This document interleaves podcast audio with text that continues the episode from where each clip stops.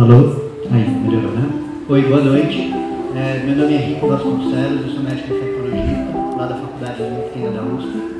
E, primeiro, obrigado pelo convite. É um enorme prazer vir aqui, não é a primeira vez, já vim outras vezes, é sempre um enorme prazer vir aqui. E eu fico muito feliz de ver que a Casa 1 conseguiu vencer o edital do Fundo Positivo, que eu torci por ele, escrevi um documento lá para contribuir com, com, com, com, essa, é, com esse edital, para eles ganharem. E o que eu acho bacana de ser a Casa 1, a que está participando do Fundo Positivo, é que a gente consegue fazer aqui esse tipo de diálogo sobre sexualidade de maneira aberta, né? Que quando você vê a maneira como foi conversado é, sexualidade e prevenção nos últimos, sei lá, 30 anos aqui no Brasil, foi pouquíssimo aberto o diálogo. Foi sempre meio que punitivo, culpando. Então eu fico muito feliz de estar aqui participando disso com esse financiamento do Fundo Positivo. Acho que não tem como ser melhor esse investimento. Vocês se apresentem. Oi pessoal, eu sou Caio Neto, eu sou fundador do LDRV e sou do interior da Bahia, estou aqui em São Paulo há pouquíssimo tempo e estou muito feliz de estar aqui, de estar dividindo com vocês essas experiências maravilhosas e é isso. Acho que é isso.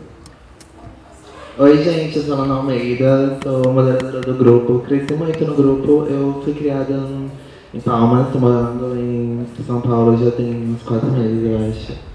E é isso, a primeira vez que eu tô aqui na Casa 1, estou muito honrada e muito feliz por estar aqui.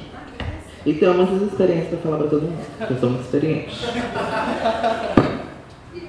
E aí, é, primeira coisa que eu acho legal, a gente, antes de chegar nas perguntas, falando de, de Chuca, que é o tema aqui da conversa, é que eu acho que a gente tem que falar de Chuca sem considerar ela de cara, que é como a saúde estava abordando até então, como uma coisa errada que não deve ser feita.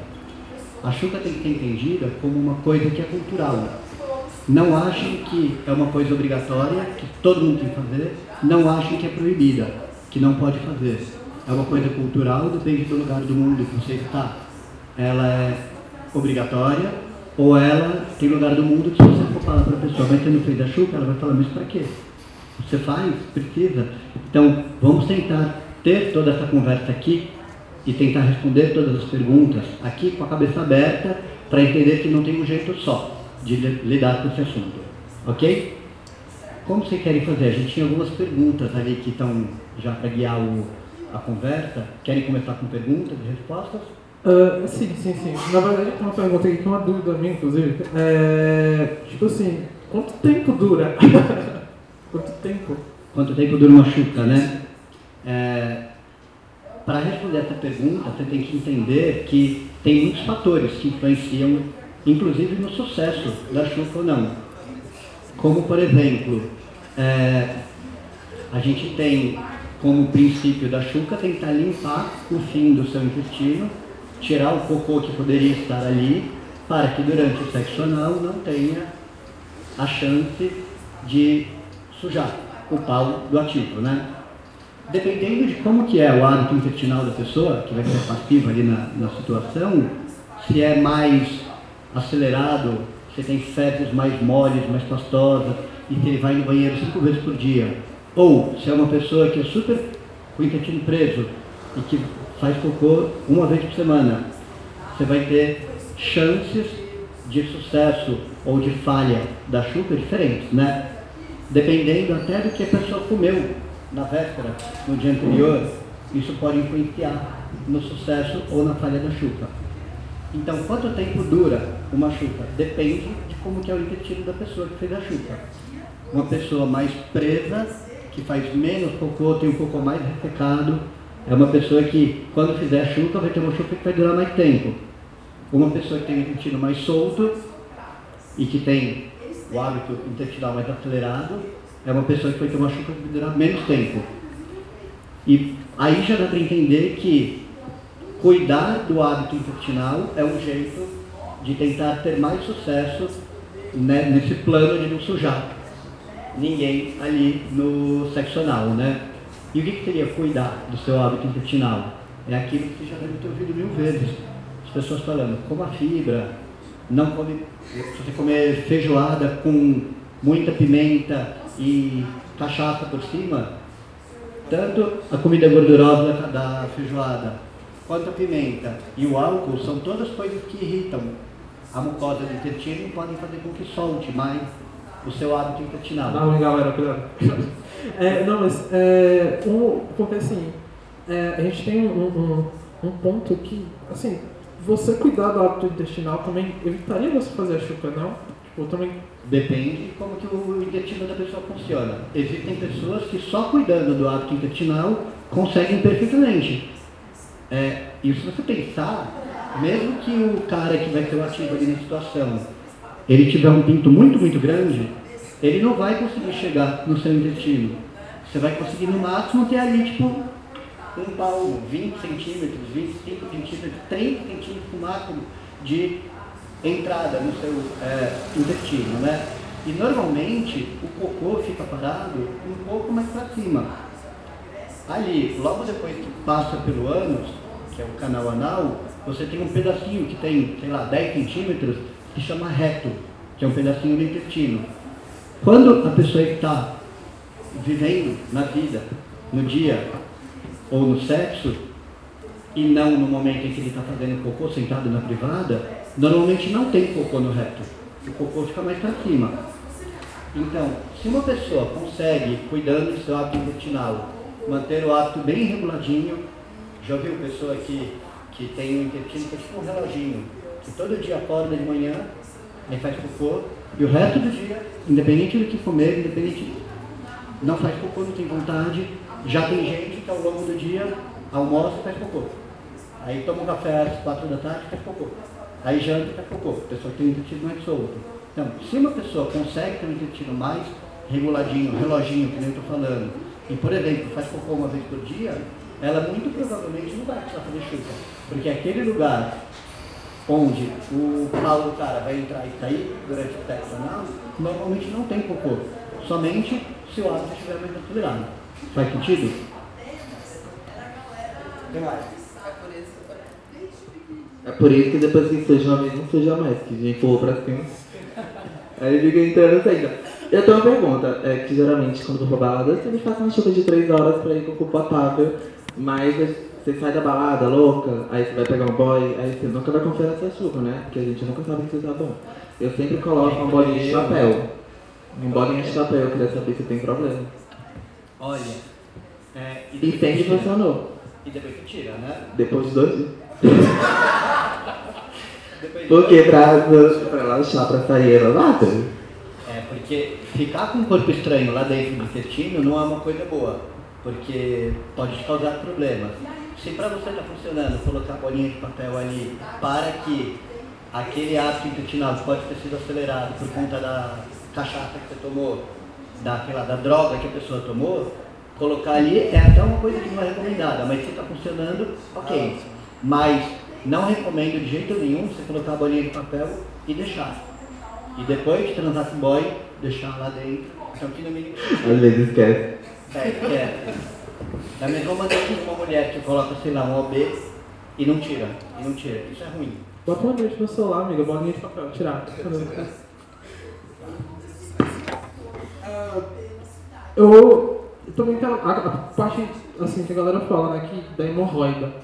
Da hemorroida, tipo, porque assim, querendo ou não, você vai tá forçando um movimento ali que não é pra estar acontecendo sempre, digamos assim, né? Você vai Deixa eu entendi a pergunta. A chuca da hemorroida? Essa pergunta? Não, tem nada a ver, né? Hemorroida, explicando o que é hemorroida. Hemorroida é como se fosse uma varizes de perna, já viu?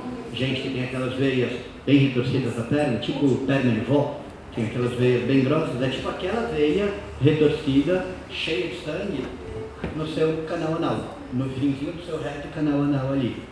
Isso tem a ver com é, a pressão intraabdominal aumentada por muito tempo, por exemplo, uma pessoa que tosse muito, uma pessoa que faz muita força para fazer cocô, essa pressão aumentada dentro da barriga pode aumentar a pressão dentro das veias, dilatar e a pessoa pode vir a ter hemorroida. Por exemplo, uma pessoa que tem o intestino muito preso e cada vez que vai fazer cocô fica lá sofrendo. Já viu gente que está uma vez por semana e para fazer um suprimento, tem que tomar laxante. Imagina quanta força ela faz, como ela aumenta a pressão dentro da barriga e isso acaba dilatando as veias que tem lá. E aí a pessoa vai ficar com hemorroida. Essas veias podem inflamar, que aí teria uma hemorroide inflamada, que aí dói, a pessoa vai parar no pronto-socorro, ou pode apenas ter as veias aumentadas ali no canal anal. Fazer a chuca, que é jogar uma aguinha ali para tirar o cocô, a pessoa não vai ficar fazendo força, não causa hemorroida. E nem previne. Eu já vi gente falar assim também, ah, porque fazer a chuca previne hemorroida? Não, nada a ver. O que causa hemorroida é outra coisa. Mas é porque assim, eu não sei, eu, eu não sei se isso acontece com você também, amiga. É porque, tipo, é, às vezes fala, será que tem mais alguma coisa? Entendeu? Aí uhum. a gente fica fazendo força, certo? Mas é por um período. Pois eu só sabe do irmão da viu? Eu fico colocando é e tirando, colocando e tirando. Aí quando eu ficar branquinha, dá pra até pra beber, aí eu saio. Então, mas concorda que quando você joga água lá dentro? E não sai nada, mas eu fico tentando achar. Mas você fica fazendo força, força, força, força? Não, a Mangueirinha já faz isso sozinha. Ele pega aquele jato que é, tem uns mangueirinhos que tem um jato que parece que vem até no pretório do Brasil, não tem? Que é forte, né? Aham, uhum. gosta dessas. Você gosta dessas, mas essas às vezes podem machucar, né? Pense, imagina você olhando lá dentro como é que é dentro do canal anal. Você vai ter uma mucosa. O que, que, que é mucosa? É ter um molhadinho, né? Olho, boca você vai ter uma mucosa bem delicadinha, que nem tipo lado de dentro do seu olho, vermelhinha, molhadinha, e você pega e joga um jato de água. Imagina você jogar um jato de água no seu olho. Não pode machucar a mucosa do olho? Assim. A mesma coisa você pode no olho de baixo, né? Você vai machucar a mucosa. Mas nessa vida a gente já aguentou tanta coisa, que é um jato?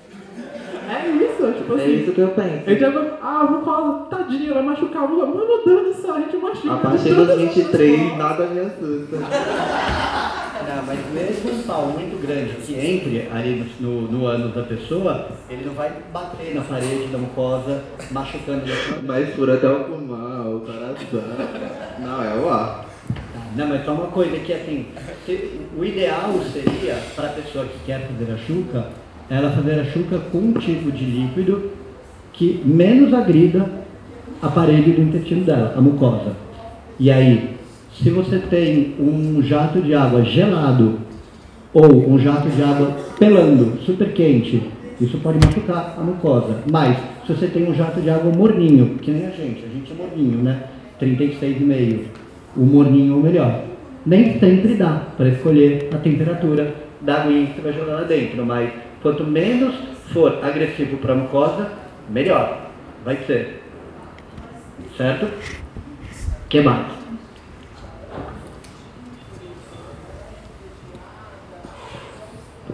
Vocês já ouviram falar, então eu vou fazer uma pergunta. Vocês já ouviram falar de camisinha feminina? Já. Vocês conhecem alguém que usa camisinha feminina? Nunca vi. No Não, na vida. Ah tá. Não. Eu só conheci gente até hoje que usava camisinha feminina no cu. Eu nunca conheci uma mulher que usava camisinha feminina na buceta dela. É bom que precisa fazer choque então. Aí por isso até que a gente está querendo mudar o nome da camisinha, parar de chamar ela de camisinha feminina e começar a chamar de camisinha interna e camisinha externa. Camisinha externa é que você põe no pau camisinha interna que você enfia em algum lugar. E funciona mesmo isso? Funciona. Tem gente que adora, tem gente que acha que é horrível. Assim como tudo na vida. Mas né? eu nunca vi ela como coloca, tipo, coloca o plástico pra dentro e o negócio tira Como é que é uma camisinha feminina? A camisinha feminina parece bem, tipo, esquematicamente. O cara vai parecer que tá comendo aqueles negócios portáteis, não tem? Então, é tipo, imagina um coador de café que tem o anel grande do lado de fora. Meu Deus, é, mano. Ah, que ótimo. Isso é uma camisinha, camisinha interna, que é o, o jeito melhor para chamar.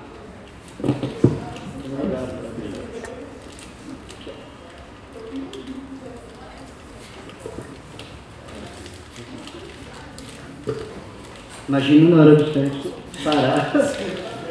Três horas. É um momento muito especial esse parar para abrir.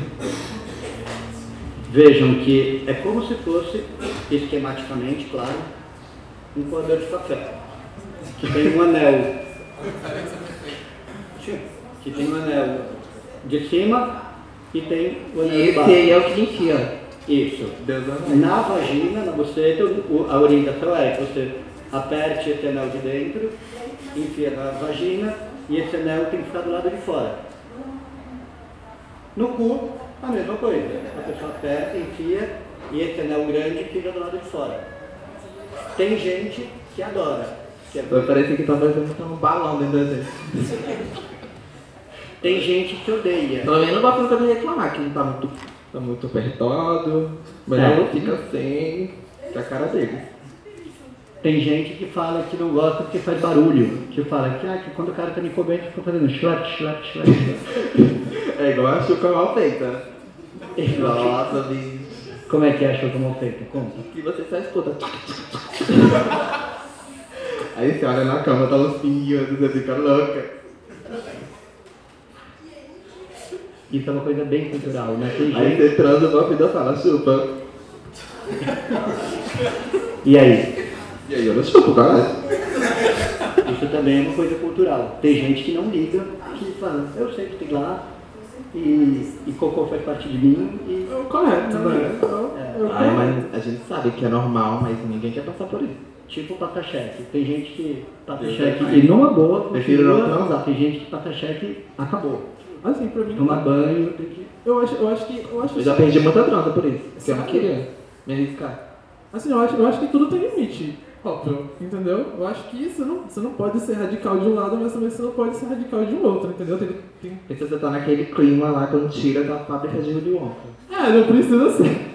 Não precisa ser a cascada do Willy Wonka também. Aí Mas... fazer uma economia de sujar um buto, mais 50. Limpeza. Eu já vi gente que fala assim, ah, que quando o boy vem me comer e enfia o pau, eu não deixo ele tirar de jeito nenhum. Todos os movimentos vão ser feitos sem tirar. Eu já fiz Se isso. tirar, pode acontecer alguma coisa. É uma técnica. É, E aí tá transando lá e quando ele vai tirar, você tira a camisa e joga. Já pedi pra mamãe. Vamos pro banho. Falou, amor, vamos trazer aquela no banheiro. No chuveiro. Tô lembrando aquilo que eu falei no começo. Isso tudo é cultural, depende da pessoa. A Tem gente gente não liga. Cada técnica é um aprendizado. Sim. Melhor você não cagar no boy, aprenda sempre. Assim, tem, é, tem outra coisa também que a gente. Eu acho, eu acho que é, uma dúvida até de muita gente é porque assim, eu mesmo, é, toda a minha vida eu tive vários, vários relacionamentos longos com intervalos pequenos. Lana, ela também trabalha com, com sexo. Então, assim, a gente, a gente às vezes para pra pensar. Como é saudável você fazer, entendeu? Qual é a frequência que você tem que fazer? Sabe? Porque, tipo, você com a vida sexual ativa, eu, eu tenho certeza que você não vai poder fazer a chuca todo dia, sabe? Eu faço todo dia. Me falaram que é muito ruim pra flora intestinal, um negócio assim. Como eu nem tenho mais. Não Flora entendi. intestinal. É, então, qu- Eu quando nem você, tenho mais. quando você joga uma água lá dentro, Hoje em dia, mesmo se eu não for transar, faça chuca. quando você joga uma água lá dentro, principalmente se for muita água, tipo um jatão, que nem você falou, um jatão enche o intestino de água e deixa essa água sair inteira. E faz isso 50 vezes, até a água sair cristalina Potável. que dá para beber, sendo que nem você falou, né?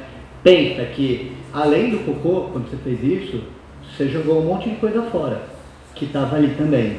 Por exemplo, não sei se você sabe, mas na parede do seu intestino tem um muco, que a gente chama, como se fosse um catarrinho, que serve para um monte de coisa. Serve para lubrificar a descida do cocô, para ter mais fácil do cocô caminhar dentro do intestino. Serve para proteger de bactérias que possam entrar no seu intestino. É ali no muco intestinal que fica a flora bacteriana.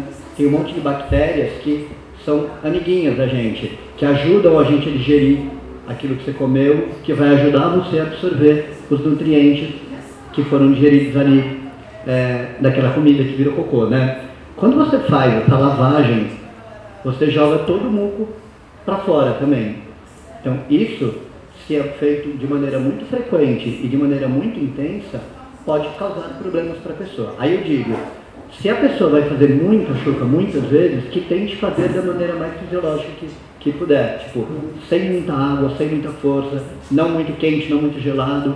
Até porque se você jogar uma água lá dentro a 100 graus, Imagina você ligar a água mais quente que pode, o seu aquecedor lá, e joga lá dentro. Primeiro que o seu intestino não tem a mesma inervação igual da pele, você não vai sentir queimar nem machucar lá dentro. E em casos super extremos, super, nunca vi, só li em livro, é possível até perfurar o intestino, que a pessoa joga uma água fortíssima, quentíssima, e numa parede de intestino, numa mucosa que já está agredida por múltiplas chucas, pode até perfurar o intestino, imagina, tipo uma apendicite aguda que tem que correr para o pronto-socorro para operar. Como se fosse uma Deus é mais, vou virar ativa agora.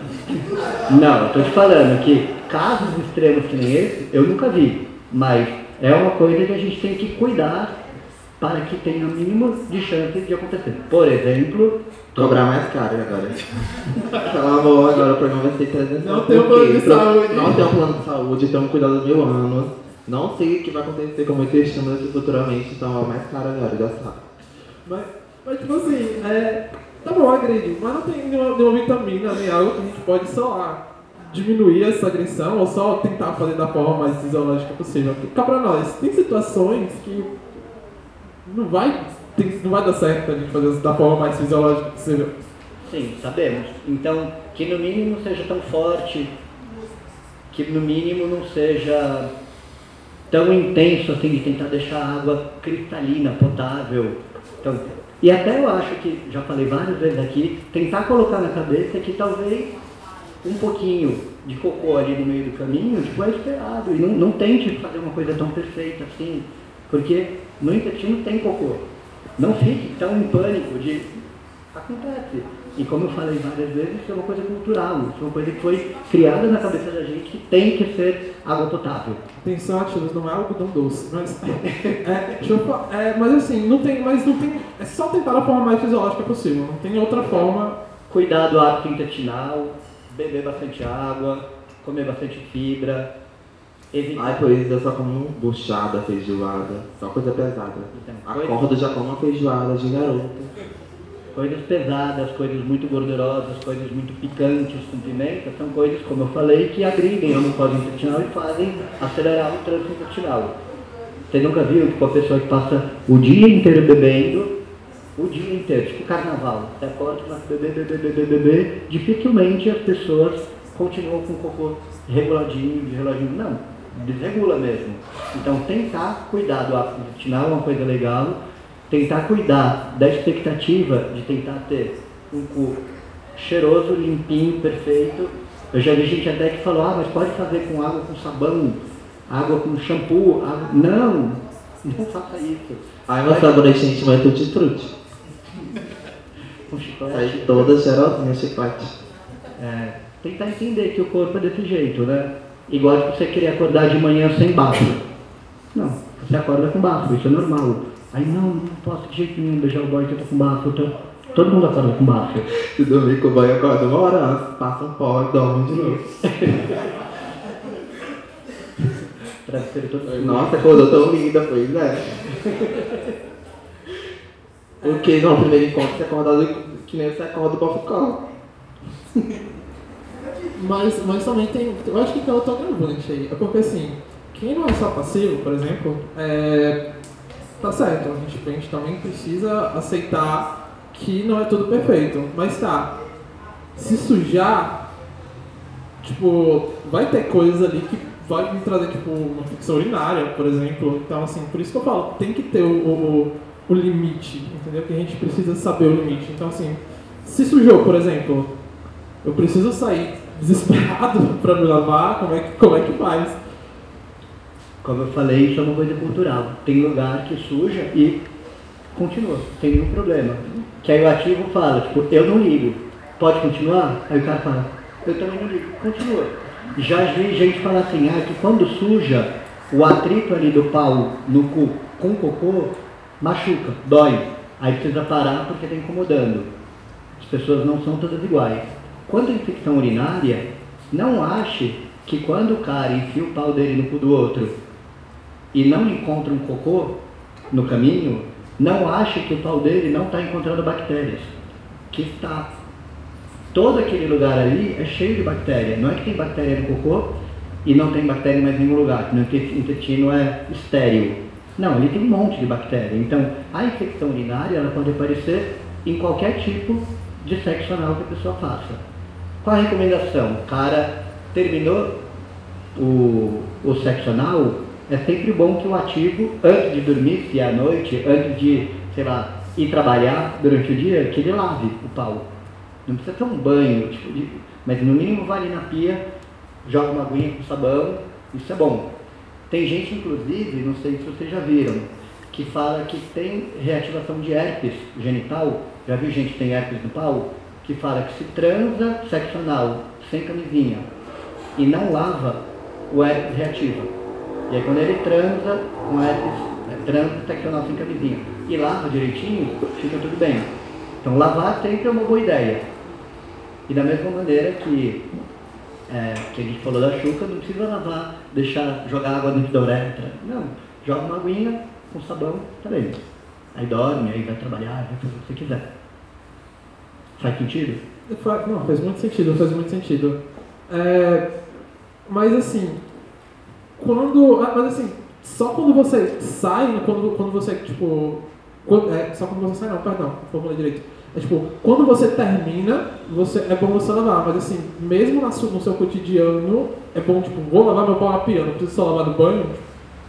Depende da pessoa, né? Quem tem um prepúcio, tem gente que tem um prepúcio, o prepúcio é a pelezinha do, da cabeça do pau.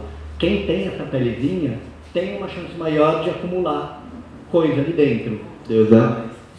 E o quê? Gente, é babado ter uns homens. Não é? Viado. Tem que lavar antes, depois do sexo e antes e antes, porque tem uns homens que chegam assim com pau que fica passado, bicho. Sim. E ter a pelezinha do pau predispõe a pessoa a sujar mais fácil. E aí, se ele tem uma pelezinha pequenininha, ou se ele realmente não tem, porque ele fez a cirurgia de fimose, a postectomia é o nome da cirurgia e tirou a pele, é muito mais difícil de juntar a sujeira ali. Se a pessoa tem uma pele muito grande e tem até, não sei se já viram, um pau que não consegue nem botar a cabeça para fora, que a, a, pele é grande, cobre e não consegue expor. E às vezes quando trata até sangra, né? Sim, tem vezes que quando tem um atrito aqui sangra. O nome disso é fimose. Fimose é não conseguir expor a cabeça do pau para fora. Quem tem isso tem muita chance de juntar sujeira lá dentro. Inclusive tem trabalho que mostra que você ter a pelezinha aumenta a chance de você pegar HIV e outras ISTs, infecções sexualmente transmissíveis. Tem um trabalho africano que fala que você cortar a pele do pau fora e deixar sem pele nenhuma, diminui em 60% a chance do cara pegar HIV numa relação, ele sendo o, o ativo. Tanto anal quanto vaginal. Por que isso? Porque para de ter aquele microambiente ali dentro, cheio de bactéria, com sujeira, então, lavar o pau é sempre uma coisa boa para a pessoa fazer. Isso de lavar na pia é mais uma recomendação para quem, durante o dia, acumula sujeira ali. Né? Quem tem a pelezinha, é bom ter o hábito de lavar o pau. Quem não tem a pelezinha, consegue, durante o banho, lava bem e fica limpo até o próximo banho. Então, se notou que está juntando sujeira ali, lave. Sempre bom até para o sexo, né? Você está falando, chegar com o pau sujo não é uma coisa que, que todo mundo adora. Mas também é cultural, tem gente que gosta. Então, como é fácil fazer a linha física, eu sou vegana, né? Fazer essas coisas de aveia, essas coisas, elimina a chance do cheque. Elimina a chance do cheque. Foi aquilo que a gente falou, né? Aveia, fibra, é, como um todo, são é, alimentos, são coisas que você come que fazem com que você tenha um hábito intestinal mais reguladinho. Comer fibra é bom, tem tanto para quem tem o intestino muito solto, que faz ficar mais é, menos acelerado o hábito intestinal, quanto para quem tem o intestino muito preso.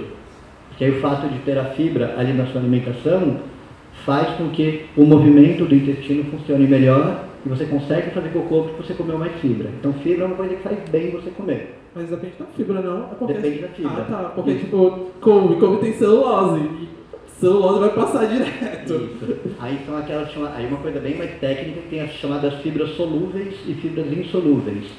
E aí É, qualquer pessoa que entrar na internet e botar precisa de uma orientação de fibra para regular o hábito intestinal. Vai ter toda a lista lá de coisas que, que as fibras solúveis fazem bem que você. Igual coma. quando come beterraba, uma vez eu comi beterraba, foi deixou que pensei que tava sangrando. Porque saiu tudo vermelho. Sim, E ela fica, beterraba né? embaixo. Igual o milho também, sai inteiro. É, a, a beterraba não é fibra, a beterraba é, enganou, ó. É que nem comer o batata. milho, sai inteiro lá. que é um carboidrato sozinho. Tem gente que fala também que comer mais carboidrato prende o intestino. Tipo, se eu como um monte de bolacha, água e sal, meu intestino fica mais preso. Já tem gente que fala, quando eu como um monte de carboidrato, solta o intestino. Depende muito da pessoa. E essa pergunta que você me fez, eu entendo como, sim, cuidar do hábito intestinal é uma coisa que evita cheque. Comer feijoada com pimenta e cachaça é uma coisa que faz o intestino ficar mais solto. Aumenta a chance de você passar cheque. Mas assim, eu não sei se é um pensamento errado meu, pode até ser, porque assim, às vezes não é nem feijoada, a gente, tipo, é, às vezes comer feijão, por exemplo, comer grãos, também Depende É da pessoa. né? É, depende da pessoa. ah, depende da pessoa. Tipo, é aquilo que você falou, do ser mais acelerado e ser mais devagar. Ah, tá Exatamente. certo, tá certo. Ah, entendi. Cada um tem que saber como é que funciona o seu intestino. Quem vai no banheiro três vezes por dia é uma pessoa que tem muita chance de passar o cheque ao longo da vida. Porque tem um hábito intestinal, um movimento do intestino super acelerado. Aí ele tem que encontrar maneiras de alimentos, uma dieta que consiga fazer o intestino funcionar mais devagarzinho. Se conseguir, lindo, que aí não vai precisar nem fazer a chuca. Que o cocô vai estar lá em cima e ele vai fazer cocô uma vez por dia. Quando for transar, o cocô está lá longe, não vai sujar nada, sem precisar fazer tudo aquilo que é o lado ruim da chuca que a gente conversou. Tirar o muco, tirar a flora, é, machucar a mucosa. O ideal seria que todo mundo conseguisse encontrar de que maneira o hábito alimentar consegue fazer o hábito intestinal evitar o cheque. Né? E usar garrafa pet, tem problema? Porque eu sempre uso também. Nas emergências. Que a cabelo tem eu açúcar. fiquei vergonha na cara. Se ela quer, quer, se ela quer fazer Mas eu já fui patrocinado pela Nestlé, Coca-Cola, Guaraná, todas. Porque é super fácil. Você às vezes vai na casa do seu amigo e não tem a mangueirinha, aí sua amiga me dá uma garrafa. Uma vez eu peguei da geladeira a garrafa cheia de água, pensei que era água, era 51. Queimou tudo. Só que eu saí esterilizada. Mas tem que sempre olhar o que tem na garrafa, gente. Mas Tô parecendo show de hospital. tem problema usar garrafa pet, essas coisas. Não, não Porque é tem super prático. Você só colocou, subiu, desceu. Só tem que estar limpinho, né? E, e- e É. jogar álcool lá dentro não é uma Quando você coisa entra no boa. banheiro e vê uma garrafa no chão, você sabe que ela ali faz chuca. É bicho, sempre do lado do vaso tem uma garrafa pet. Estados Unidos, por exemplo, que em lugar nenhum você vai encontrar a chuveirinha, o chuveirinho, a duchinha ou aquela mangueirinha que usa no, no chuveiro, é uma coisa bem Brasil, né? Estados Unidos se vende no sex shop aquelas. É como se fosse um. Como que eu descrevo? Tipo uma bolsa, aquelas bolsas que você coloca pra É quente, tipo né? uma mangueirinha, então é um negócio que enche de água e aperta. É mais. É como se fosse uma garrafinha, mas tipo. Tipo uma gota. Assim. É uma gota com uma Aquele mangueirinha. parece um microfone? Isso. Sei, sei, sei, sei, sei. É, mas aí tem que encher de água para ficar com a forma, né? Tá. Isso daqui, olha, é um, um cara. Eu ganhei também, só que eu nunca usei. Um cara teve a ideia de falar assim, tipo, para as pessoas não ficarem usando garrafa PET, nem o chuveirinho, né? A gente poderia fazer isso de maneira descartável, uma maneira de juntar a aguinha e num formato anatômico para jogar a água lá dentro. Aí o cara criou esse negócio, eu só vi dessa marca até hoje, nunca vi de outra marca, e nada mais é do que um, um, um- saquinho, abre para mostrar. Ele foi lá encher de água para ver. Mas lá fora eles não costume de fazer chuca, você acredita? Depende do lugar. Sério? Porque minha amiga tá em Londres, eu tava- tô indo pra lá mês que vem, ela falou que lá os caras são cebosos. Eu já tô indo preparada, que eu vou ensinar pra eles. Sim, mas lá vende. é, Eu já falo assim, ó, sou brasileira, a gente tem costume de fazer isso, então faça isso. olha, quando você enche de água, nada mais é do que um saquinho cheio de água com um biquinho que você vai enfiar no seu ânus, vai enfiar, apertar a agulhinha para a água subir. Não precisa de garrafa PET, isso é descartável, então você pode levar na bolsa. Mas tem que comprar vários então, né? Não, o mesmo. Porque eu vou usar o mesmo. Você enche, joga no na casa. de novo, joga no Mas depende do lugar. Tipo, vou parar no meio da balada, eu vou- tô enchendo isso aqui lá no, banheiro. Alguém vai olha, a lixeira vai fazer açúcar aí, eu tô lá. Tem que ter também a água potássia, que aí já leva, encaixa um com o outro. Já leva, sai de casa com ele cheio. Eu acho que toda balada deveria ter uma mangueirinha. Eu nunca encontrei, mas tô na É, a- aí eu discordo de você, sabe por quê? Porque aí se todo mundo fosse usar a mesma mangueirinha, isso não seria uma Leva um boa ideia. sabãozinho e dá lá uma de prática. Se todo mundo for usar a mesma mangueirinha para fazer a chuca, essa mangueirinha vai transmitir infecções sexualmente transmissíveis de uma pessoa para outra. Teve uma vez um caso que era uma casa de cafetina, que tinha um monte de meninas que trabalhavam lá, aí uma apareceu com sífilis. Aí de repente todas apareceram com sífilis. Aí elas tratavam, logo depois estavam todas com sífilis de novo.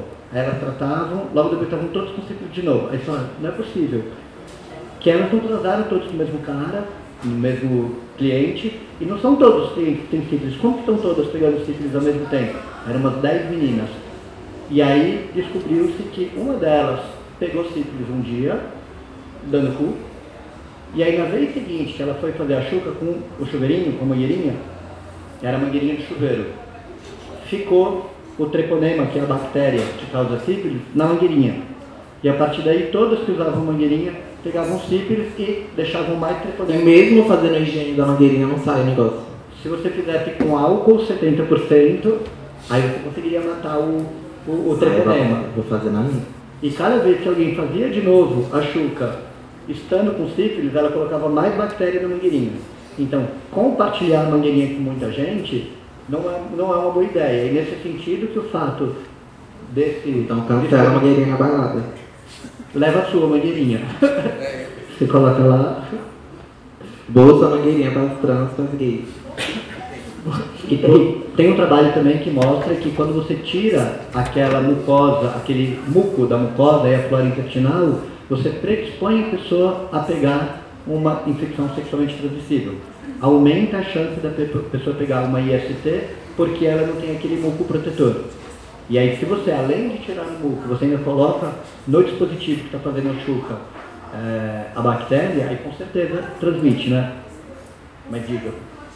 Ah, teve uma coisa que você falou antes, só que a gente foi desenvolvendo o papo, eu acabei, acabou passando na minha cabeça. É porque assim, você acabou falando que a gente tem um tamanho do reto, né? Todo mundo tem um tamanho padrão. São duas perguntas, na verdade. Não, não tamanho padrão. Tipo, É. tem, em média, tem uns 10, 7, 10 centímetros ali de reto. Todo mundo tem o mesmo tamanho e. Não. não, não tem. Certo. E.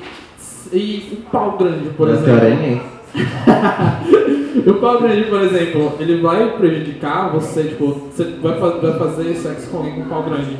E na hora que você vai dar algum desse cara, você precisa caprichar na chuca, você não precisa caprichar na chuca. Como é que, como, como é que funciona isso? Então, como eu falei, o cocô fica parado na pessoa normalmente um pouquinho mais para cima do que do reto. Geralmente ali no- num pedaço finzinho do intestino que a gente chama de cólon sigmoide, que é bem aqui no lado esquerdo. É quando você sente batendo assim. é isso. É, que é um momento que faz uma curvinha, né? Aham. Que entra no canal anal e tem o reto, é tudo reto. Você vai entrando assim. Quando chega no sigmoide, faz a primeira curva e vira aqui pro lado esquerdo. Geralmente é no sigmoide que o cocô fica parado. Se o cara tem um pau que consegue chegar até o sigmoide, pau bem grande, aí faz sentido que aumenta a chance de passar cheque. Mas tem que ser grande, né? E lembra que. É, O quão grande? O quão grande? Tá certo que ninguém anda com a régua, mas o quão grande? O cu fica frouxo.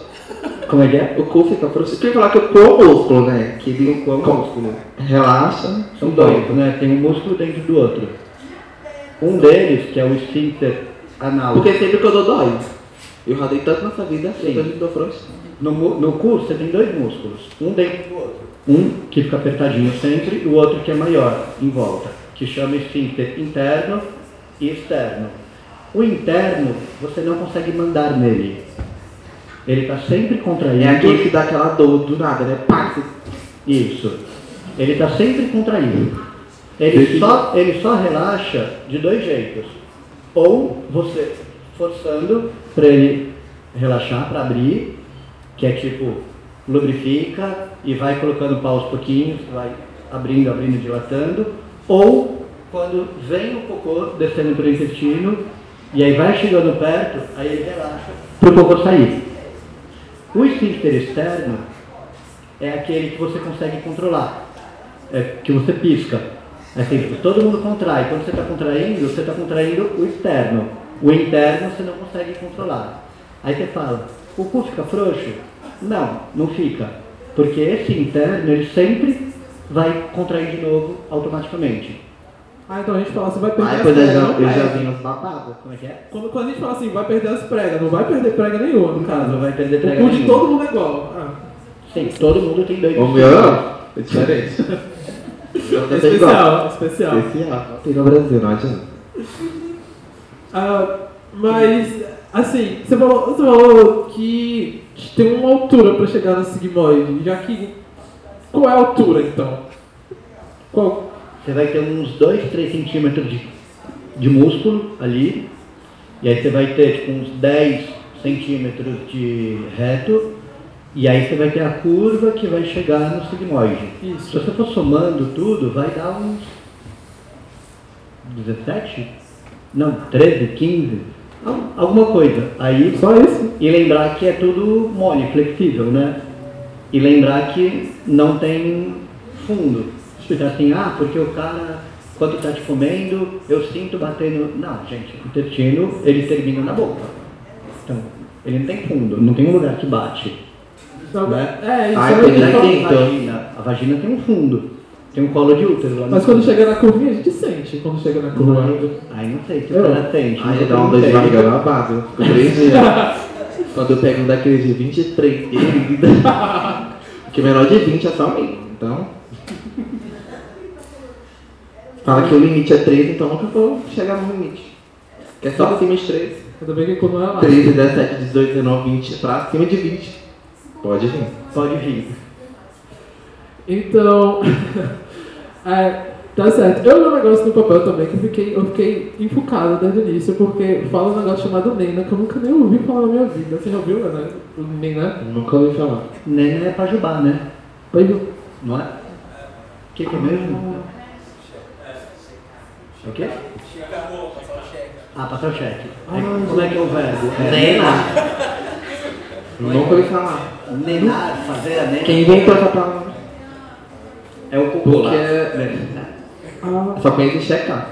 Checar. Checar. Ó, ó a neneira. Já lá com a idade da palavra. A mais treinona do grupo. então, é, mas tá certo.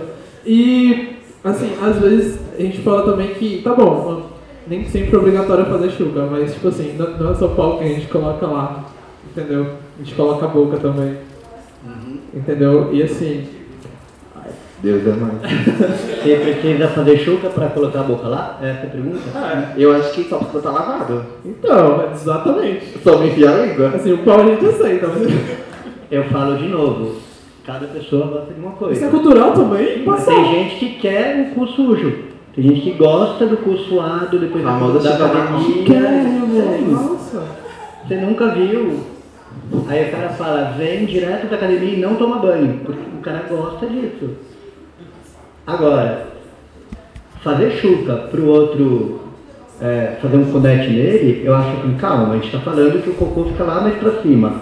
O cara não vai ter uma língua que vai chegar, tipo, 17 centímetros lá pra dentro e vai encontrar um cocô. Então, não precisa, né? E já que a gente está aqui há um tempão falando que a chuca não é que ela é proibida, mas ela tem que ser feita da melhor maneira possível e não é para ficar fazendo à toa, porque existem os possíveis malefícios dela, eu acho que para fazer um cunete não precisa fazer a chuca, né? Evita, porque não tem nenhuma chance da língua encontrar um cocô ali, que o cocô fica mais lá pra dentro. Entendi, mas assim, quem Eu não, eu não faço. E deixa Deus me tá amarrado. mas Pode deixa- fazer em mim, mas não me chama fazer. Mas e, e- então, quem quer chupar cu então? Vai fazer o quê? Vai carregar um listerine na bolsa? Vai, vai- vai- é preciso fazer alguma coisa do tipo? Acho que só lavar, é perfumar e. Não, não, não, não vai passar listerine no cu, é porque vai chupar, Nem, cara. acho que nem é hidratar, assim, perfumar. Não, Porque mas se eu der passar o creme de hidratação e as coisas, você vai chupar e dar os dedos. Tipo desodorante, Eu né? passei uma vez no creme da Boticário. Vamos lá. Não foi bom. Fui beijar tava só gostosinho. É tipo desodorante, né? Aí lama o sovaco e tem. Já vi gente nas peças passando desodorante nas partes íntimas. E foi o quê? Já vi gente passando desodorante nas partes íntimas, na pressa. Ah, na parte que tem pelo, é uma coisa para tentar suar menos, né? Que uma das coisas que o desodorante faz é fazer a pessoa suar menos. Aí quem geralmente é peludão, geralmente passa para suar menos. E pra quem não tem pelo? Pra quem tem pelo não precisa, né? É, não precisa passar nada. Mas assim, eu acho. Não, mas é, eu acho que acabou respondendo. Porque quando, por exemplo, é, quem chupa o cu, no caso, aí tem que carregar o Listerine pra depois, tipo, não sei. Você tá querendo É. la- lavar a boca depois do cunete? Ah, é isso, Não. alguma coisa. Não, não na hora do sexo, óbvio, mas tipo. Pode lavar com água de sabão, tipo a boca e tá tudo bem. Não precisa lavar a cavidade oral. Não tem essa necessidade. E não é, o Listerine, não é o Listerine que vai. Se bem, ó, eu tô me contradizendo, porque tem um trabalho australiano que falou que pessoas que usam Listerine pegam menos e transmitem menos gonorreia. Que o Listerine mata a bactéria que causa gonorreia. Mas é um trabalho experimental e que ninguém recomenda isso ainda. A orientação mais oficial é, você não precisa fazer nenhuma coisa diferente na boca depois de ter feito é, o conete, nem depois de ter feito o sexo oral. Não é que você tem que bochechar Listerine para não pegar nada. Se de repente for feito um trabalho outro com Listerine, mostrando que consegue diminuir populacionalmente a incidência de gonorreia quando você usa Listerine depois, aí a gente muda a recomendação. Por enquanto, se você lavar com água e sabão já tá bom. Se você quiser. Tem gente que gosta do cheiro e quer que fique. Né? Cada um com seus gostos peculiares. Sim. Para trabalhar com isso, que eu trabalho com prevenção de infecção sexualmente transmissível, você tem que aprender a não julgar. Que aí o cara chega e fala, eu gosto de. Aí tu fala, Gosta Tá. de chuva marrom. deixa eu ver como eu te ajudo para você. Chuva dourada, tem chuva de tudo. Aliás, uma coisa que eu acho que ninguém perguntou, mas acho importante, é que a gente está falando o tempo todo de chuca, chuca, chuca, chuca, chuca.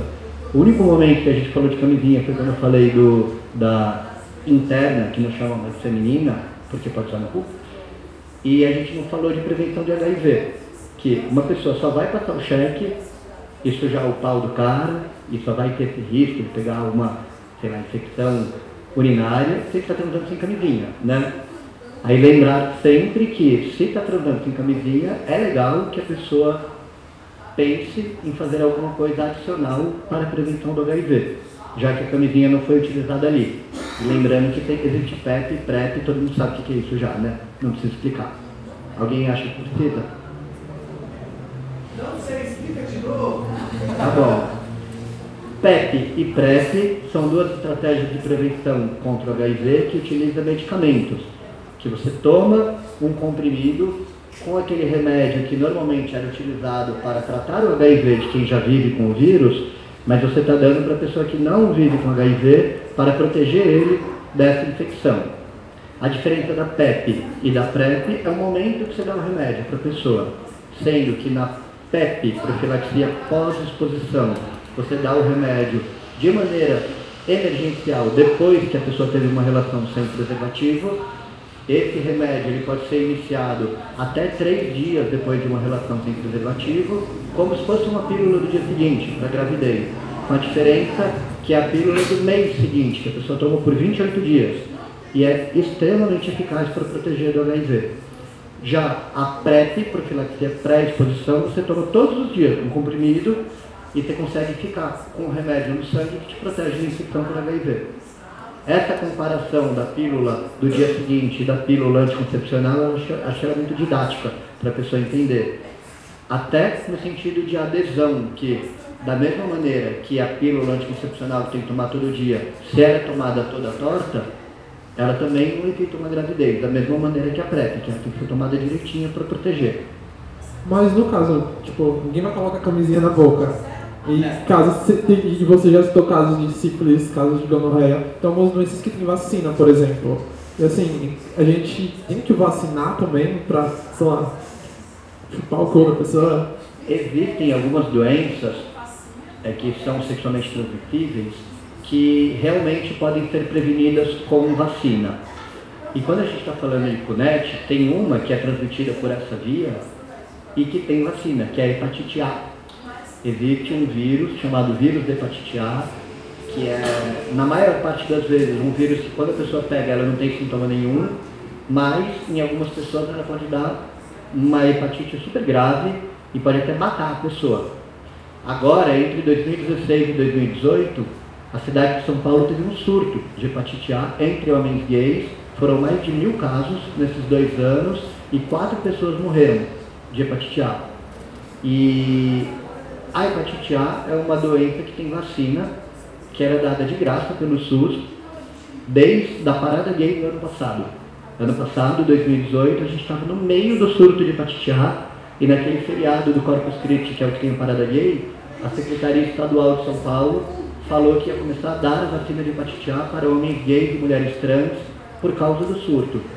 Então qualquer homem gay ou mulher trans que não foi vacinado ainda para hepatite A pode ir no, em algum centro de referência de imunização e toma a vacina de hepatite A. Foi a primeira vez da história do Brasil que a identidade de gênero ou orientação sexual de alguém foi indicação de vacina para alguém. O que é muito legal, né? Muito, muito legal. Eu lembro que ano passado tiveram alguns é, coletivos gays que acharam ruim isso. Falaram, por que vocês só querem vacinar os gays os trans? Você sabia que hétero também pega hepatite A? Aí eu lembro que eu falava, é, tente fazer uma pesquisa entre héteros e ver com que frequência eles lambem um com um do outro. É uma coisa muito menos frequente. Então, já que entre gays e trans isso é tão frequente, tão mais frequente, é que estava tendo esse surto. Agora o surto já está acabando. A gente conseguiu vacinar um monte de gente e porque, infelizmente, todo mundo que tinha para pegar meio que já pegou. Já espalhou, espalhou, espalhou, espalhou. Mas se alguém não pegou ainda e se nunca tomou a vacina de hepatite A, pode tomar de graça pelo SUS. Lá no Hospital das Clínicas a vacina é dada, quem quiser. Tá certo. É... Eu falo, né? Não, maravilhoso. É, assim, também, outra coisa que você falou que eu achei interessante, porque, tipo assim, você fala que é interessante a gente ter uma rotina alimentar pra, pra poder é, reverter isso. E assim, é uma rotina alimentar mais fit, né? Não. O que você chama de fit? Fit, no caso, é, uma, é mais proteica, menos carboidrato.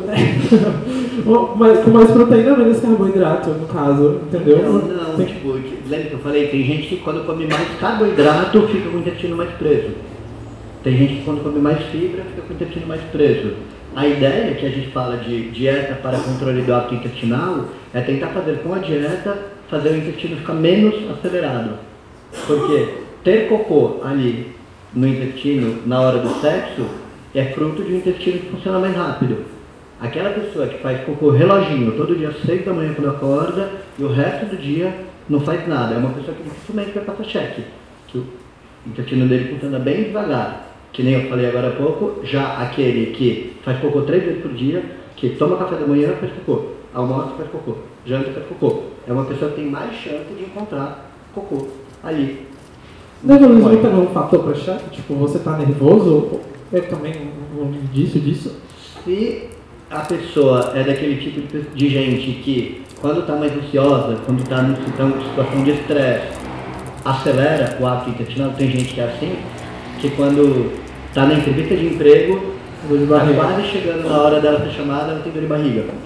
Se a pessoa é desse tipo, o estresse vai ser um, um, um fator que vai aumentar a chance dele passar cheque. O tipo, ele nunca deu um cu na vida, ele está super ansioso, que é a primeira vez que ele está saindo. Tem vezes que você, tá, faz a chuca, o boy fala, cheguei, ah, a chuca desce. Aí tu não sabe o que fazer. Acontece, intestino tem isso. Eu sempre digo para ativos que, meu, se você fica bravo que o cara passou cheque, você tem que parar de fazer sexo anal, porque Mas eu acho que no questão mais de relacionamento gay é mais tranquilo. Porque eu como trans, eu me envolvo com homem hétero. Agora se eu cagar no boy, ele vai ficar passado. Ah, mas Por ele, isso que eu, eu, eu às vezes eu não transo, mas eu não paro de Ah, mas, mas também eu acho que tudo tem limite. Tipo assim, é, por exemplo, tem, a gente tem que aceitar, mas assim, se a pessoa tiver com dor de barriga, por exemplo, e não avisar, eu acho sacanagem. Entendeu? Ah, por isso, se você tiver com dor de barriga, eu nem. É, Nem tem, tudo, tudo tem seu limite. Sim. Falo só depois do casamento. é hora de esperar. E eu já vi gente falar assim também, Rico, mas assim, eu fiz a chuca, lavei o intestino inteiro, mil vezes, até ficar água potável. Mas quando você tá com diarreia mesmo, você fazendo a chuca Não, não sem diarreia, tudo bonitinho, fiz perfeito. Aí foi pra casa do boy, aí a gente comeu lá alguma coisa, bebeu, e quando ele foi me comer, sujei ele. Por que que isso aconteceu? Eu falei, porque, sei lá, ansiedade pode ser o motivo dele, o álcool que eles beberam antes, Talvez, talvez. ou É, mesmo comer, né? é isso que eu perguntar. Assim, a gente fazer aquele jejumzinho, isso é bom ou ruim? Entendeu? Existe um, existe um reflexo do nosso corpo que chama reflexo gastro-estômago cólico, cólon, que muita gente tem, é bem comum, que é quando você come, dá vontade de fazer cocô. Então sempre que você distende o estômago, o intestino começa a empurrar para frente o cocô porque está vindo mais comida. Então já vi gente falar que, ah, quando eu vou para casa do boy para para transar, ou quando eu saio sabendo que vai ter alguma coisa, eu nem como. Porque se eu comer, se estender o estômago, vai ter o reflexo. Quem tem esse reflexo gastrocólico, que é essa pessoa que come, faz cocô. Almoça, faz cocô. Janta, faz cocô. Não comer também é uma boa ideia. Mas no caso a gente tem que educar, para educar o intestino, no caso a gente educa a boca, né? Então, A pessoa tem que entender como é que seu intestino funciona, como é que ele é, e encontrar de que maneira ele consegue fazer pois eu nunca troco minha comida por causa de boy, não. não tem, não tem tipo uma coisa que as mulheres fazem quando menstrua? Jamais. É, não. Ele vai ter que aceitar, porque eu vou comer três no chão. Mas, assim, uma- uma- uma pessoa que nem Lana, por exemplo, que, que, que não abre mão da feijoada, assim, ela pode, sei lá, ver um horário, porque, tipo, mulher tem tabela, né? Mulher sabe o dia que ela vai menstruar, mulher é mais fácil conhecer. Então, Uhum. a gente, a gente tem, se a gente tentar prever o intestino aos poucos, a gente não, não, não Não tem dá, como né? fazer uma Não tabelinha do né? intestino, não. E tem vezes que você come uma feijoada e passa super mal e tem diarreia. Eu acho que vai ter feijoada não tem nada. Fica super bem. Não dá pra prever. Ah, Eu acho que eu- você eu mesmo que tem que se conhecer. Você sabe aí, se Mas- eu for transar eu vou cagar. É melhor não ir. É, mas mesmo você se conhecendo, tem vezes, como esse caso que eu falei, da pessoa que falou, mas eu fiz tudo perfeito, tava potável a água. Ah, mas saindo, certo. Cheguei lá, sujei o cara. Porque, né, não dá pra prever. Entendi, Mas eu entendi. prefiro trabalhar aquilo outro que a gente estava falando, que assim, entenda que cu é capaz que tenha cocô ali dentro, mesmo quando faz a chuva, mesmo quando pensando desse jeito, tem menos expectativa, tem menos frustração quando passa o cheque, não é? Chica aí, não, poxa. E que a pessoa não quer de jeito nenhum, experimenta a camisinha interna. Aí tira a camisinha vai estar como? Se Só acenar. vai ser a mesma coisa. Pra mim, açúcar é indispensável em qualquer momento. Sim, pra você, entenda. Então, Tem muita gente que é igual a você, no Brasil tem muita gente que é igual a você, mas no resto do mundo, é. nem sempre. Para equilíbrio. Tem- tem- Tudo tem equilíbrio. Tudo tem equilíbrio. Eu acho que agora é a hora das perguntas, galera. Isso, porque. Acabaram a sua? É, não, não é que acabaram o assunto, na verdade, eu acho que, que a gente pode. A gente, a gente acaba se envolvendo Agora é a vez demais, do eu fico receoso, né? Aí vamos, vamos ver o que vocês querem falar. Você pode pegar esse aqui que tá funcionando.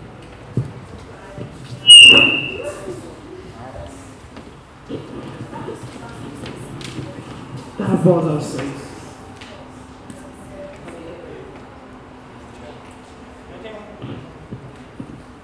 Já me parece tímido. Boa noite, tudo bem? É, a água do. A, a água normal da caixa, assim, geralmente vem com cloro e tudo mais, né? E isso acaba. acaba é, atrapalhando, prejudicando a flora intestinal, né? Então seria recomendado é, usar água da água mineral, água potável, assim, no galão. Eu acho. Alô, alô? Tá, pertinho. Eu acho que a quantidade de cloro que tem na água que vem da Sabesp não é, é, grande o suficiente para você pensar que é o cloro que está te fazendo mal. Até porque fazer chuca com água mineral está caro, né? Isso é comprar a garrafa inteira. Então, não, não é nisso que eu acho que você precisa se preocupar, não é no cloro da água que vem junto. Mas se fosse o caso, que nem eu falei agora há pouco, da pessoa querer fazer com água diluída com shampoo. Aí, esse shampoo seria ruim para a mucosa do intestino dela.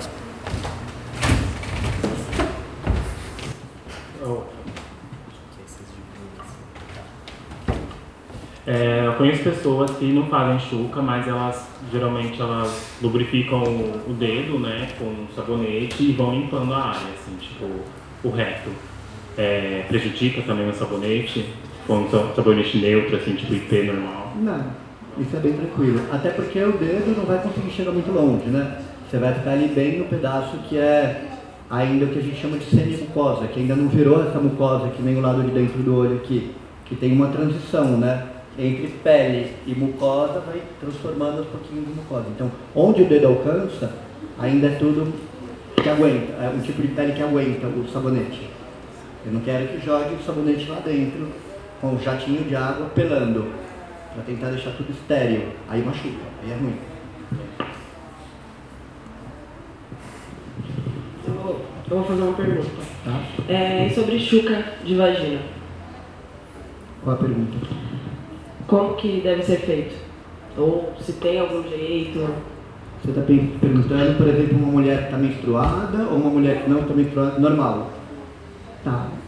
Eu acho que ouvi menos falar sobre isso na minha vida, mas eu tento transpor tudo que eu falei de mucosa retal para mucosa vaginal.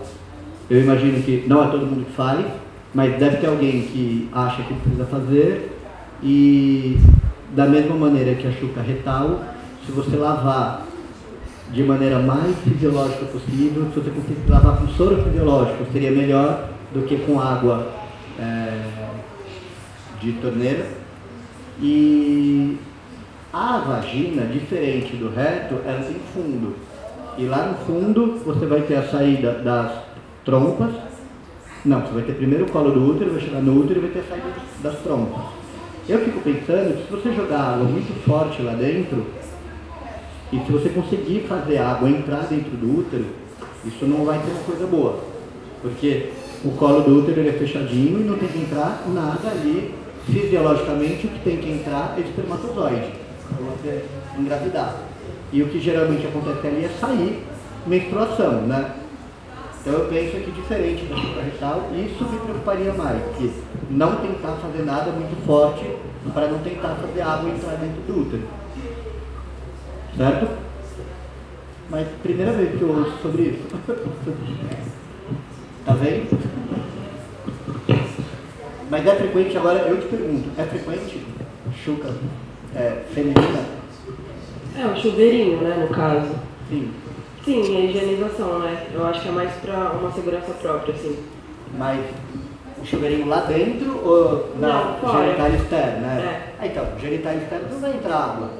Então, jogar uma aguinha e lavar, tudo bem. Que é, eu encaro que nem lavar o pau. Que é genital externa.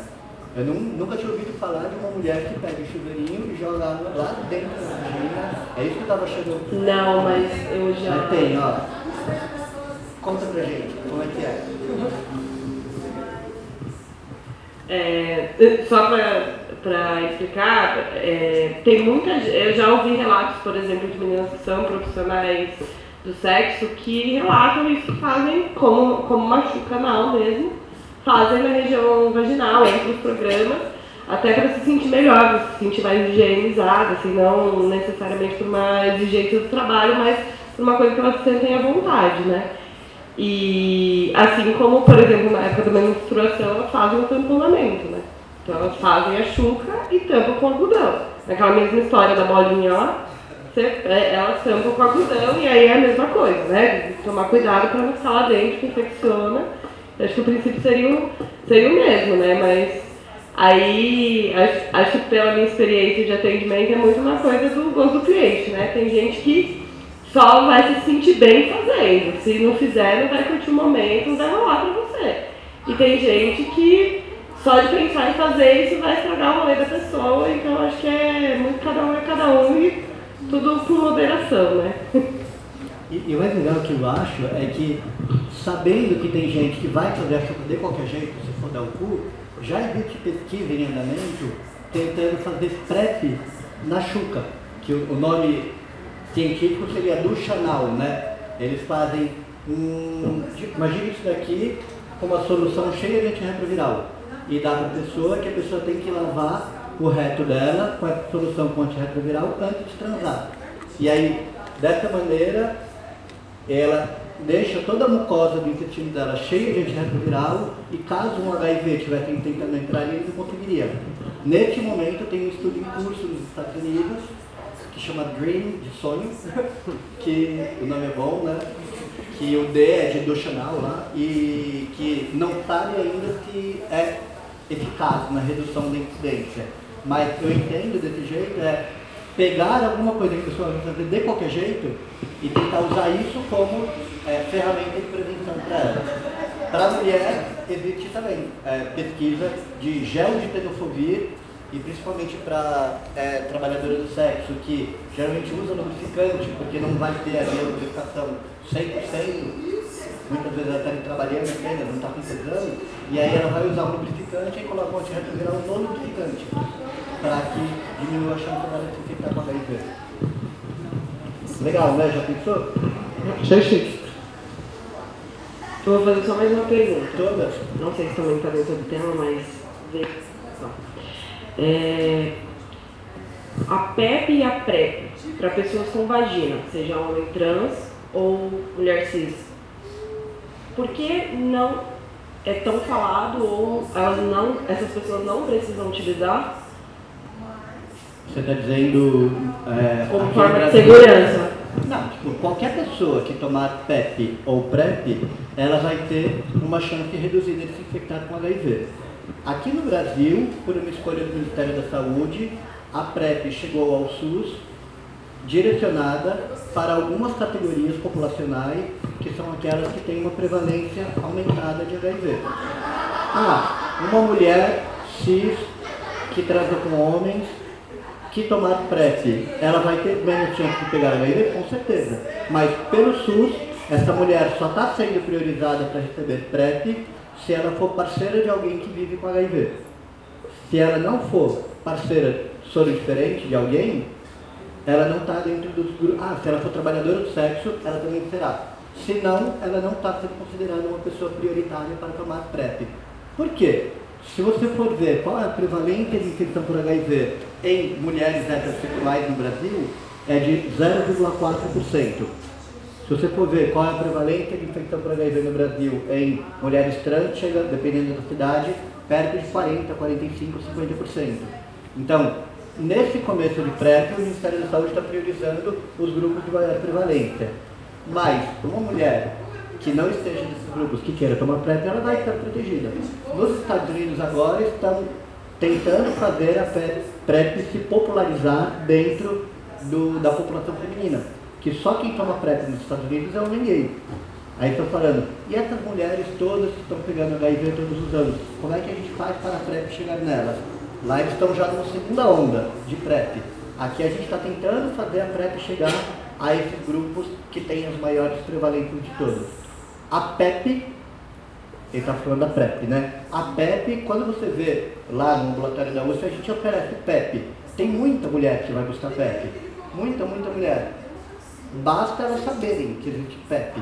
Aquela menina que sai, conhece um boy da balada, fica bêbada, vai pra casa dele, nem pensa em camisinha, transa. No dia seguinte, ela acorda e fala, ai meu Deus, não sei nem o nome do menino, e vai lá e, e fala, eu quero tomar PEP, a gente dá. Tem muita mulher que busca PEP. PrEP só tem essas que estão num relacionamento soro diferente ou trabalhadora do sexo. Interessante, porque a menina transa, a pessoa transa com o cara e no outro dia o que elas pensam é tomar a pílula do dia seguinte pra não engravidar. É, quando ela chegar lá, ela já tomou, a pílula do dia seguinte. Entendeu? Ah, ok. Obrigada. E homem trans é uma população que ainda está sendo estudada, né? A gente não sabe nem qual é a prevalência de HIV na população de homem trans. Não tem nenhum estudo que avaliou até hoje.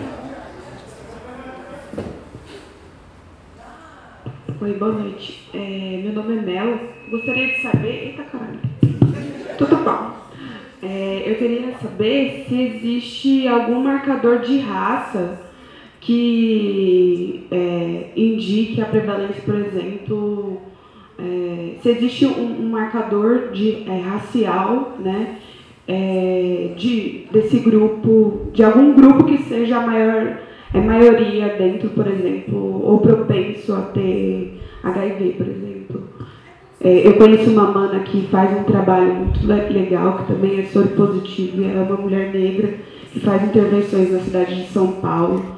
E ela traz muito essa reflexão assim, sobre a mulher negra soropositiva. E eu queria entender se existem pesquisas que, é, que mostram que existem grupos raciais mais vulneráveis a isso, por exemplo. É a Micaela? Micaela é maravilhosa. Sim, e ela sempre é a voz que fica lembrando disso. Bom, essa questão racial aqui no Brasil, ela é muito interessante, porque diferente dos Estados Unidos, que tem uma epidemia super concentrada na população negra, o Brasil tem uma, uma epidemia de HIV que é mais disseminada em raças como um todo, quando você fala de número de novos casos. Mas o que aqui no Brasil é muito gritante, principalmente em São Paulo, que foi o estado que conseguiu mostrar isso com maior intensidade, é que apesar de brancos e negros se infectarem por HIV de maneira parecida, quando você vê mortes em decorrência de AIDS, que nada mais é do que falha no acesso à testagem, ao tratamento e vinculação, retenção do serviço, os brancos caem, é, morrem pouco de AIDS e os negros morrem bastante. Então, pegam igual, mas o branco não morre e o negro morre, em decorrência de uma infecção por questão de diagnóstico, acesso ao serviço de saúde, retenção ao serviço de saúde é, alguém poderia falar assim, ah, mas a infecção por HIV, ela é diferente da população branca e na negra? Ela é mais grave? Porque, por exemplo, você vai falar de, sei lá, câncer de pele na população branco, branca é pior o câncer. O HIV, o HIV, ele faz uma doença mais grave, por isso que mata mais negro? Não, a doença é idêntica. É. Aliás, ferramentas para fazer com que mais ninguém se infectasse com HIV. A partir de amanhã de manhã, e para fazer com que ninguém mais morresse em decorrência de AIDS a partir de amanhã de manhã, a gente já tem.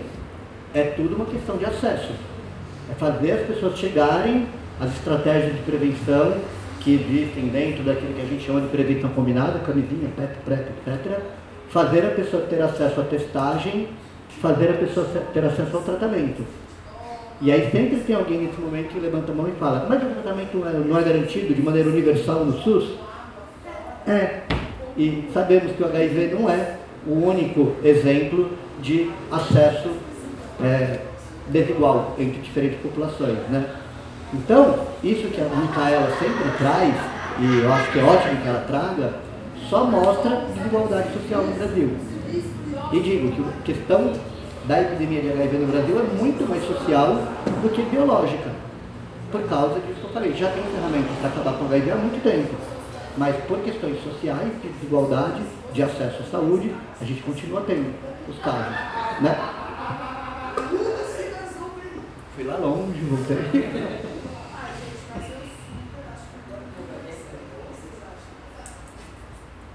E a Xuca?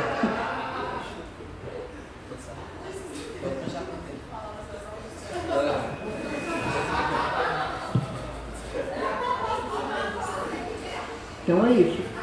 Obrigado, pessoal. Obrigado pela atenção de vocês. Boa noite.